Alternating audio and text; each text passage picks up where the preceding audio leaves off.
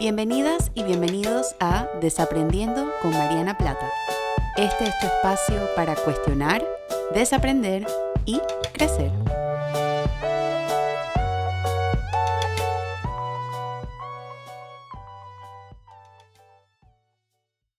Hola a todas y a todos y bienvenidos a un nuevo episodio de Desaprendiendo. Yo soy Mariana y como siempre estoy muy contenta y agradecida de poder compartir con ustedes en una semana más con un tema nuevo para cuestionar, desaprender y crecer.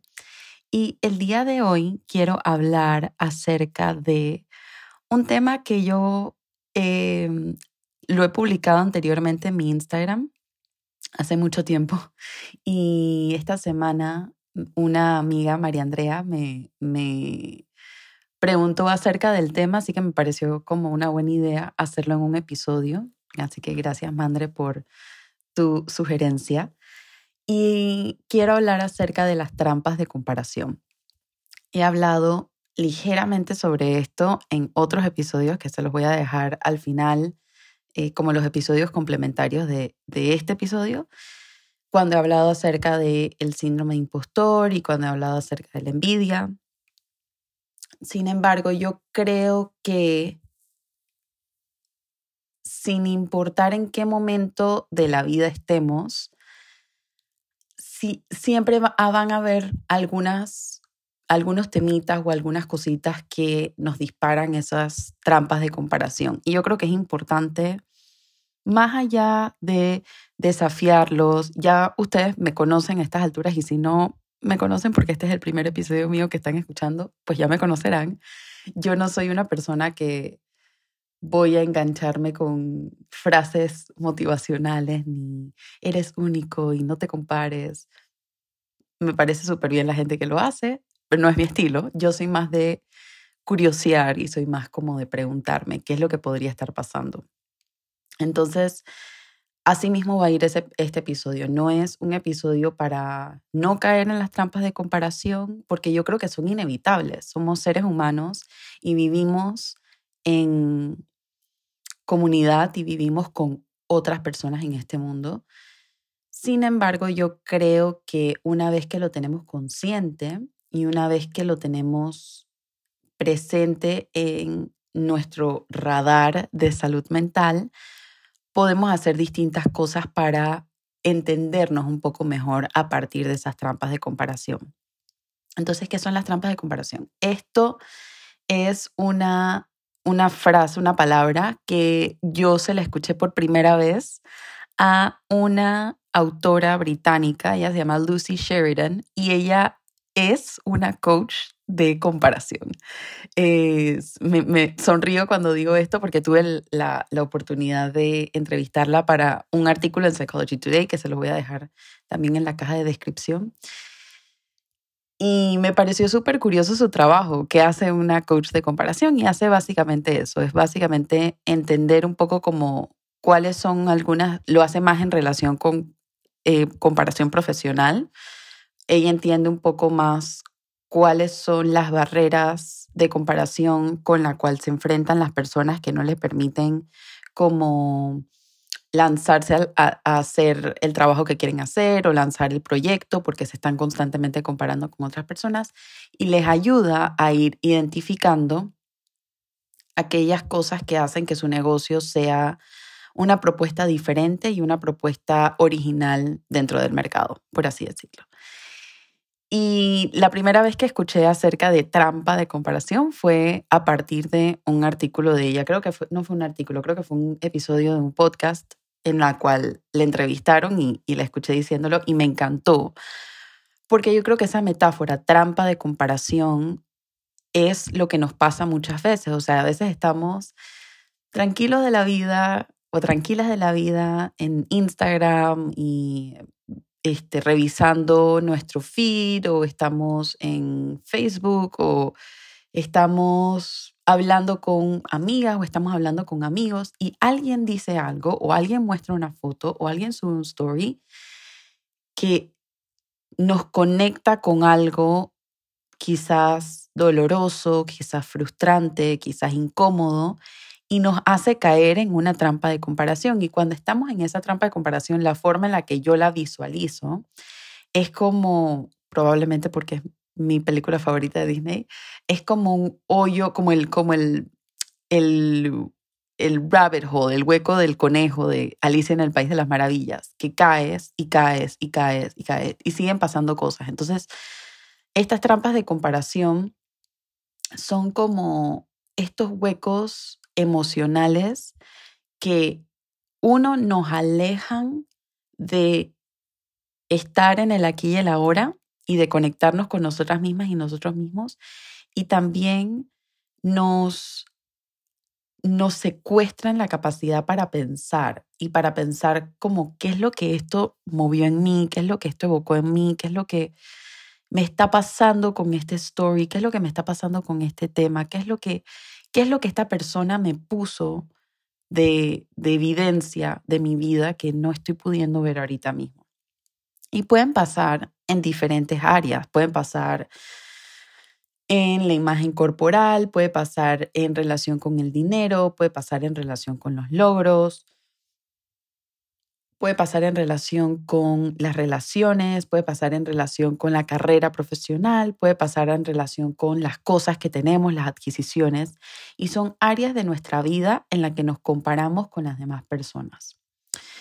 ¿Y por qué ocurren? Yo me voy de vuelta a la triada de desaprendizaje y pienso qué ha pasado en nuestra crianza, qué ha pasado en nuestra educación y qué ha pasado en nuestra sociedad o en nuestra cultura que nos hace más, que nos predispone a caer en estas trampas de comparación. A nivel de crianza, yo creo que muchas veces el discurso de trampas de comparación de nuestras madres, de nuestros padres, de nuestros cuidadores primarios, nos impacta. Entonces, si escuchamos a, y esto lo, me acuerdo que lo, lo leí una vez en un libro que hizo una autora que se llama Jen Sincero, que ella decía, si tu madre o tu padre o tu cuidador primario, por ejemplo, tuvo una relación no sana con el dinero y se relacionaba con el dinero a partir de ansiedad, esa ansiedad probablemente tú la vas a sentir también porque es algo que viste. Y si nos vamos a las teorías del aprendizaje, una de las formas en las cuales aprendemos es el aprendizaje social, es a través de lo que observamos en las otras personas. Y en ese mismo hilo, si, por ejemplo, yo escuchaba que en casa mi madre, mi padre, mi cuidador primario se comparaban con otras personas en relación con cualquiera de las áreas que acabo de mencionar, imagen corporal, dinero, logros, relaciones. Mira, esa persona ya tiene X, Y, Z cosa y yo todavía no la tengo. Esa persona es una eh, brava de Boston, como decimos en Panamá, eh, porque tiene, mira el trabajo que tiene o mira, mira lo que ha conseguido y yo todavía no tengo eso. Si nosotros estamos expuestas y expuestos a ese tipo de discursos durante nuestra infancia y durante nuestra adolescencia, es muy probable que tengamos una predisposición a caer en trampas de comparación. Entonces, ese, ese tipo de discursos no solo nos demuestran que hay otras personas en este mundo que tienen cosas distintas a las nuestras, sino que esas cosas distintas las hacen mejores que nosotras y que nosotros. Y empezamos a ponernos en estos niveles de por encima, por debajo. Y eso es increíblemente peligroso para la mente de un niño, de una niña o de un adolescente, porque vamos creciendo con esta idea de que nuestros cuerpos no son suficientes, de que nuestros logros no son suficientes, de que nuestros, nuestra carrera profesional no es suficiente y se va colando un, no solamente una comparación y una vergüenza, sino que también se va colando un perfeccionismo y una insatisfacción con la vida que llevamos que nos va alejando de vivir la vida que tenemos. Y esos niños, esas niñas, esos adolescentes, esas adolescentes van creciendo entonces en adultas y adultos que se relacionan con el mundo de una manera similar. A nivel de la educación, bueno, lo vemos con los diferentes méritos profesionales que se les dan a las personas, que me parece, tengo, tengo sentimientos encontrados con, con este, este tema. Yo creo que es importante resaltar y valorar el esfuerzo que hace un estudiante. Yo creo que es importante que, que, que, reciba, por ejemplo, y sería, creo que sería un, un, comentario un poco de hipocresía de parte mío no pensarlo, porque estoy actualmente estudiando una maestría gracias a una beca por mérito. Yo creo que es importante hacer eso, sí. Y al mismo tiempo, yo creo que es importante que el sistema educativo reevalúe la métrica de éxito, porque le prestamos, y esto ya lo he dicho anteriormente, tengo todo un episodio de esto con Steffi, eh, sobre la educación y sobre las formas en las que la educación tradicional maneja, por ejemplo, las calificaciones o las notas y la presión que se le pone a los estudiantes llegar a una cierta nota en lugar de el progreso, en lugar de el esfuerzo. E, estamos midiendo memorización, no estamos midiendo habilidades.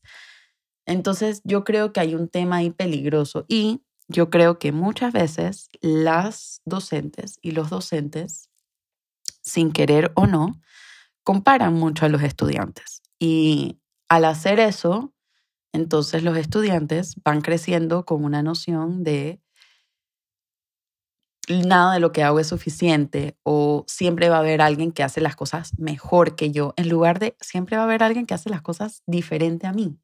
¿Qué es esto? O sea, este concepto de mejor, ¿qué es? ¿Quién, quién evalúa ese concepto de mejor? Aquí yo a veces leo y sé que es en broma, pero yo como psicóloga veo la broma y también soy curiosa de, de entender un poquito más leo, por ejemplo, comentarios en Twitter o en redes sociales que dicen cosas como, esta persona ya ganó en la vida o esta persona ya consiguió lo mejor en la vida. Y, yo me pongo a pensar, que, ¿quién dictamina estos estándares y estas métricas de éxito para decir a quién le va mejor que a quién? O sea, bajo qué estándares nos estamos comparando. Y yo creo que ahí es donde va mi crítica un poquito a la educación, que es, yo creo que los estándares me parecen importantes, los, los puntajes me parecen importantes, sin embargo, yo creo que adicional a eso hay que hacer una reestructuración de la forma en la cual estamos enseñando, para, porque los puntajes reflejan habilidad de memorización, no necesariamente reflejan habilidad. Entonces, si vamos a quedarnos con los puntajes, que nuevamente pienso que es importante, yo creo que es igual de importante agregarle el tema de las habilidades y, no, tanta, no tanto énfasis en la memorización. Y la sociedad y la cultura nos compara todo el tiempo. Particularmente, y digo esto lo tengo que mencionar porque esta semana fue el Día Internacional de la Mujer Trabajadora, el 8 de marzo, y este mes es el mes de la historia de la mujer. A las mujeres nos comparan todo el tiempo. Nos comparan en relación a nuestra apariencia física, nos comparan en relación a nuestra empatía, nos comparan en relación hasta dentro del, hasta dentro del mismo movimiento feminista. Nos comparan. Tú eres mejor feminista, tú eres peor feminista. Y nosotras que somos igual de víctimas de este sistema, nos encontramos eh, comunicándonos entre nosotras de la misma manera. Yo creo que es importante, y esto lo hablaba, eh, lo he hablado recientemente bastante en, conversaciones que he tenido con personas acerca, bueno, de la forma de hacer feminismo y esto. Yo creo que es válido estar en desacuerdo. Yo creo que, y esto tengo todo un episodio acerca de esto, se llama Son todas las feministas iguales. Yo creo que está, es, permitido no necesariamente tener que estar de acuerdo con la forma en la que otra persona hace activismo. Sin embargo, yo creo que a veces estamos tan envueltas en un sistema que nos compara que a veces nos relacionamos de esa manera entre nosotras mismas de forma automática. Y a los hombres también los compara la sociedad. Y entre hombres y mujeres también nos compara la sociedad. Entonces, con lo que, a lo que estoy llegando con esto es, hay suficientes bases para poner en evidencia que todas y todos estamos predispuestos socioculturalmente, por default, a compararnos. Y si a eso le agregamos una educación tradicional, una educación rígida que también nos compara y es una educación quizás basada en vergüenza, la cosa se agrava. Y si a eso le agregamos una crianza donde muchas de las conversaciones que se tienen en casa son acerca del otro y de la otra y de qué es lo que tiene y de qué es lo que no tiene y de mira que fulanita se compró tal cosa, mira que fulanita cómo se le ve el cuerpo, mira que fulanita todo el dinero que tiene, mira fulanita lo que consiguió. Cada vez que nos enganchamos en conversaciones así, no solamente estamos dirigiendo la energía al otro y dirigiendo el enfoque al otro y perdiendo la energía a nosotras mismas y a nosotros mismos, sino que también les estamos modelando a nuestras hijas y a nuestros hijos que esa es la forma en la cual nos debemos relacionar con el mundo. Y a mi parecer, esa es una forma de relacionarse no solamente peligrosa, sino basada en vergüenza, basada en enojo, basada en frustración, basada en inseguridad y va creando una, un espacio para más emociones displacenteras que podríamos evitar, porque yo no estoy diciendo que todas las emociones displacenteras las tenemos que evitar, son parte de la vida. Pero yo creo que si no somos conscientes que estamos haciendo eso, no podemos sentarnos a pensar, ok, ¿qué es lo que está pasando conmigo que estoy pensando tanto en el otro? ¿Qué es lo que está pasando conmigo que me estoy comparando tanto? ¿Qué es lo que está pasando conmigo que veo esto como una métrica de éxito o veo esto como un estándar? ¿De dónde viene esa noción. Y son increíblemente peligrosas porque una vez que estamos adentro, caemos en un ciclo, que era lo que les decía del, del hoyo de Alicia en el País de las Maravillas. Caemos en un ciclo vicioso de envidia, frustración, devaluación, que da lugar a más comparación. Entonces es un ciclo que se sigue repitiendo y se sigue repitiendo estamos más pendientes del otro que de nuestra propia vida. Estamos más pendientes de lo que el otro hace y de lo que el otro dice y de lo que el otro tiene, de lo que el otro piensa, de lo que el otro siente. Y cada vez que tenemos esas conversaciones del otro, es tiempo y energía que nos aleja de tener esas conversaciones de nosotras mismas y de nosotros mismos. Hay una, una eh, parte de la teoría de Carl Rogers, que es uno, un psicólogo humanista que estoy estudiando ahorita mismo en, en mi maestría, que se llama las condiciones de valor. Y Rogers decía que a lo largo de nuestra vida vamos creciendo con diferentes condiciones de valor de lo que tenemos que hacer o cómo debemos ser para ser valiosas y ser valiosos en este mundo. Por ejemplo, soy valiosa y soy valioso cuando estoy para los demás. Soy valiosa y soy valioso cuando puedo em, quitar tiempo de mi propia vida para hacerle tiempo a los demás. Soy valiosa y soy valioso cuando puedo mantener económicamente a otra persona. Soy valioso y soy valiosa cuando hago algo por los demás. Entonces, todas y todos tenemos condiciones de valor. Soy valiosa y soy valioso cuando tengo buenas calificaciones. Soy valiosa y soy valioso cuando tengo un cuerpo que se asemeja a los estándares de belleza tradicional.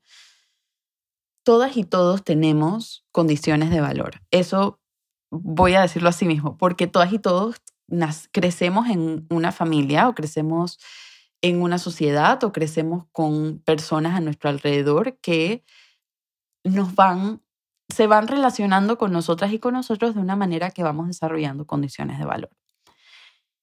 Y cuando yo leí acerca de esto, yo creo que se abrió el espacio en, en mi mente para pensar un poquito que yo creo que en la adultez una de las tareas, no las tareas, pero una de las, una de las oportunidades que tenemos es poder desaprender un poco esas condiciones de valor y reemplazar esas condiciones de valor con otras condiciones de valor. Por ejemplo, y esto es mi momentito de vulnerabilidad, no lo había hecho en mucho tiempo. Yo soy, y esto no sé si lo he mencionado anteriormente, yo soy una persona, mm, bueno, probablemente ya lo saben, soy una persona con académicamente, eh, pongo mucho de mi valor en el, en el plano académico y en el plano profesional. Cuando yo estaba eh, chiquita, en primaria y en premedia, tenía muy buenas calificaciones, siempre era este, siempre estaba dentro de los primeros puestos, siempre era cuadro de honor o mención de honor, y siempre fue algo que en mi familia y mis cuidadores primarios y en mi educación y en la, en la sociedad celebraban. Entonces, desde muy chiquita fui creciendo con esa condición de valor de que yo soy valiosa en la medida en la que gano buenas calificaciones y hago eh, académicamente lo que se espera de mí cuando yo estaba en secundaria, probablemente he contado esta historia antes, así que me disculpan si ya la han escuchado antes, pero cuando yo estaba en secundaria, en Panamá tenemos bachilleres, bachiller de ciencias, bachiller de letras, bachiller de comercio. Yo hice un año de bachiller de letras, no me, no me sentía retada, no me sentía desafiada y me cambié a un bachiller de ciencias al siguiente año. Y recuerdo que mi profesora me dijo, si te vas a cambiar, está bien, cámbiate, pero solamente ten presente que vas a tener que esforzarte el doble porque perdiste un año de la base del bachiller de ciencias. Y yo, sí, sí, sí, yo puedo. Ese año del bachiller de ciencias, que fue mi, mi segundo año, creo que fue, no sé si fue el noveno grado, décimo grado, no estoy segura, creo que fue décimo. Me empezó a ir un poco mal. Y un poco mal se convirtió en que traje por primera vez en toda mi vida eh, tres fracasos en el boletín. Traje eh, un fracaso en química, traje un fracaso en física y traje un fracaso en matemáticas. Lo que eso le hizo a mi condición de valor fue increíblemente difícil porque hasta ese momento muchas de las cosas que yo sentía que me y con las cuales yo me identificaba y que me representaban era la parte académica. Entonces, cuando yo fracaso, obviamente yo tenía que 15, 16 años cuando esto pasó y no sabía nada de esto, pero ahora miro para atrás y digo, wow, esa niña de 15, 16 años cuando pierde esto, se tiene, tiene que confrontar con la idea de si antes las calificaciones eran, las calificaciones altas eran una parte de ella y eran una condición de valor y ahora fracasa, ¿quién es entonces? Esto, esto la, la, la obliga a enfrentarse con una nueva conversación para descifrar una nueva condición de valor. Por supuesto que esto fue un momento de increíble vergüenza en mi vida. Em, después de ahí me esforcé mucho para igual estar académicamente fuerte y todo lo demás. Y no es algo que yo he venido a trabajar y pensar como una condición de valor hasta hace poco. Y yo creo que, yo creo que mucho, muchos de mis logros, que, que por eso yo, yo creo que las trampas de comparación y las condiciones de valor no son ni buenas ni malas, son. Yo, yo creo que muchas de esas condiciones de valor son lo que me han, logra, me han, me han ayudado a lograr todas las cosas que he podido lograr en mi carrera profesional y me van a seguir ayudando a lograr cosas en mi carrera profesional. Sin embargo, si yo no soy curiosa conmigo misma sobre esas condiciones de valor, puedo rápidamente engancharme en trampas de comparación con otras personas. Y yo sé que si esa es una condición de valor para mí, si el tema de, de lo académico y lo profesional es importante para mí, si hay un momento donde yo no me siento contenta y tranquila con lo que está pasando en mi carrera profesional, estoy más predispuesta a caer en una trampa de comparación. Entonces, con este ejemplo, mi, mi, intención con esto es un poco uno, poner de manifiesto que todas y todos tenemos condiciones de valor y dos, también abrir el espacio para que para invitarte a pensar y a reflexionar sobre tus propias condiciones de valor, que yo creo que uno las va identificando en la medida en la que uno va identificando las trampas de comparación. Entonces, si yo me estoy dando cuenta que esto me está como tocando una llaga o tocando algo, pensar qué es esto que me pudiera estar pasando. Otra área de, de trampa de comparación en, en, en momentos claves podría haber sido la imagen corporal, o podría haber sido las relaciones, o podría haber sido las adquisiciones, o podría haber sido los logros. Más allá de como tapar esto con no te sientas mal, tú eres única, tú puedes. Eh, ustedes saben que ese no es mi discurso. Yo lo complementaría un poco como, ¿qué, qué de esto me está removiendo algo? ¿Qué de esto? Por, ¿Qué pasa en este momento de mi vida que esto me está afectando un poco más? Entonces, no voy a decir, bueno, no voy a decir cómo desafiarlas o cómo contrarrestarlas, porque yo creo que lo mencioné al inicio, lo importante es darnos cuenta que están pasando. Y yo creo que en esta época, en esta era digital de las redes sociales, pasa con muchísima más frecuencia que antes, hay que estar mucho más pendientes. Y pasa con mucha más frecuencia porque se nos olvida, se nos olvida que lo que vemos en redes sociales no es ni una cuarta parte de la historia, es una, es una versión curada, pensada, filtrada, que esa persona eligió subir a redes sociales sobre el, un pantallazo de un momento de su día, de su vida. O sea, así, y quiero decirlo como tan específico porque se nos olvida, a veces nos enganchamos en redes sociales y vemos a alguien y decimos, ay, qué feliz está, mira lo que tiene, mira el cuerpo que tiene, mira todo el dinero que tiene. Y sí, todas esas cosas podrían ser verdad, pero también todas esas cosas podrían ser una parte de la historia que estamos viendo y estamos viéndola porque esa persona elige subirla. Lo mismo nosotros. Elegimos subir ciertas cosas de nuestra vida con un propósito, con una intención. Entonces yo creo que hay que, más que tener cuidado, yo creo que hay que desarrollar un poquito más esa curiosidad y esa conciencia de nosotras mismas y, y, empezar a relacionarnos con estas redes sociales y esta era digital de una manera más consciente para no caer en estas trampas de comparación tan frecuentemente. Entonces, algunas preguntas para hacernos cuando nos damos cuenta que estamos ahí pueden ser, por ejemplo, ¿es esto lo que realmente quiero o es lo que la sociedad me ha dicho que debo tener? ¿Seré feliz si tengo esto? ¿En qué necesito trabajar realmente? ¿Esto me define como persona? ¿Puedo salir de esta trampa de comparación sola, solo o necesito ayuda? Y en, la, en el nuevo, ya no es tan nuevo porque ya tengo un ratito haciéndolo, pero para agregarle un poquito de evidencia a este episodio encontré una investigación que se publicó en el Journal de Imagen Corporal, Body Image, en el año creo que 2015, y hablaba sobre el impacto que tiene Facebook. En ese momento Facebook, ahora le podemos agregar Instagram también a esto, TikTok, muchísimo más, en las preocupaciones de la imagen corporal de las mujeres jóvenes y en su estado de ánimo. Y no nos sorprende, pero ya hay evidencia que lo corrobora, que mientras más tiempo estas mujeres pasaban en redes sociales, más se comparaban y más impactaba su estado de ánimo a un nivel negativo, o tener un estado de ánimo bajo o tener baja energía.